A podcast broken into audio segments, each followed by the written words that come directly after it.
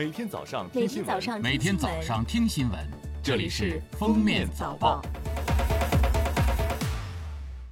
各位听友，早上好！今天是二零二零年九月十四号，星期一，欢迎收听今天的《封面早报》。首先来听时政要闻：最高人民法院、最高人民检察院关于办理侵犯知识产权刑事案件具体应用法律若干问题的解释三十三日公布，自二零二零年九月十四日起施行。司法解释共十二条，主要规定了三方面的内容。对于侵犯商业秘密罪，司法解释根据司法实践需要，降低了入罪标准，将因侵犯商业秘密导致权利人破产倒闭等情形纳入入罪门槛，将入罪数额调整至三十万元以上。据中央气象台消息，今天起至十七日，我国新一轮降雨将启程，自西向东影响南北方多地，西北地区东部、华北、中北部、内蒙古东部。东北地区将出现小到中雨，局部地区有大雨或暴雨；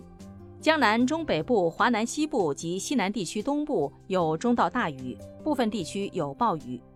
气象专家指出，新一轮降雨过程覆盖范围较广，北方将伴有大风降温天气，部分地方降温幅度有四到六度。秋冬季是呼吸道疾病的高发季节，根据中国疾控中心最新指南。我国批准上市的流感疫苗包括三种，三价灭活疫苗可用于六零及以上人群接种，三价减毒活疫苗用于三到十七岁人群接种，四价灭活疫苗用于三岁及以上人群接种。下面是今日热点事件：九月十三号，云南威信县人民政府对外通报威信一中平桥校区食堂被曝食物变质一事的调查结果。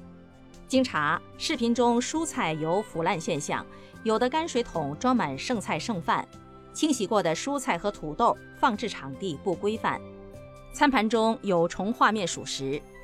视频反映猪肉腐坏变质画面非微信一中食堂场景，系嫁接拼凑。公安机关已开展调查，目前县教体局局长已主动辞职。县委县政府责成县教体局向广大师生和家长致歉，其他相关责任人在调查后依法依规承担相应责任。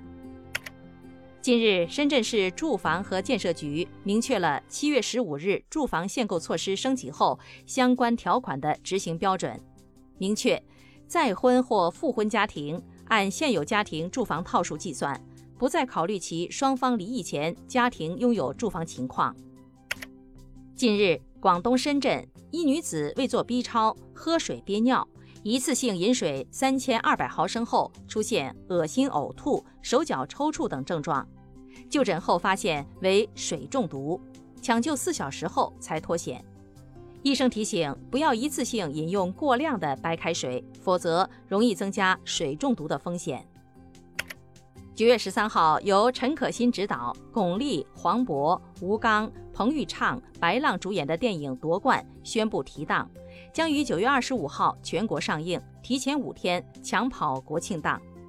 该片原定于二零二零年春节期间上映，之后受疫情影响改至国庆档。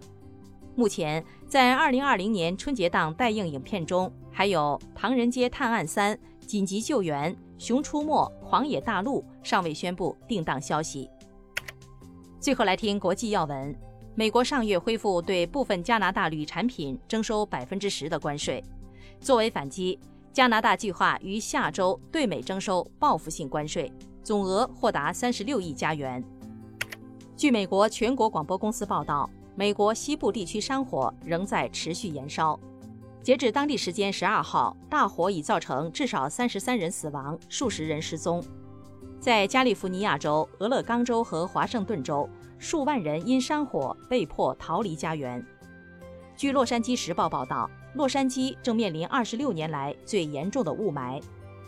十二号下午，加州州长加文纽森表示，美国必须面对气候变化的挑战，以降低未来发生灾难的可能性。英国阿斯利康公司发言人十二号公布，由英国牛津大学和英国阿斯利康公司联合开发的牛津新冠疫苗，获得英国安全监管机构的批准，重新恢复临床试验。民调发现，美国民众对新冠病毒仍然存在着许多明显的误解，仍有百分之二十的人都认为戴口罩对健康有害，甚至更有人认为，白宫之前推广的疟疾疗法是对新冠肺炎的有效疗法。调查还发现，如果在十一月之前批准新冠疫苗，大部分受访者将拒绝使用，只有百分之四十二的人希望接种疫苗。大约有百分之四十的受访者表示，美国食品药品监督管理局和美国疾病控制与预防中心都对政治过于关注。另一项民调显示，百分之七十八的受访者担心新冠疫苗批准程序的动机更多是出于政治而非科学。感谢收听今天的封面早报，明天再见。本节目由喜马拉雅和封面新闻联合播出。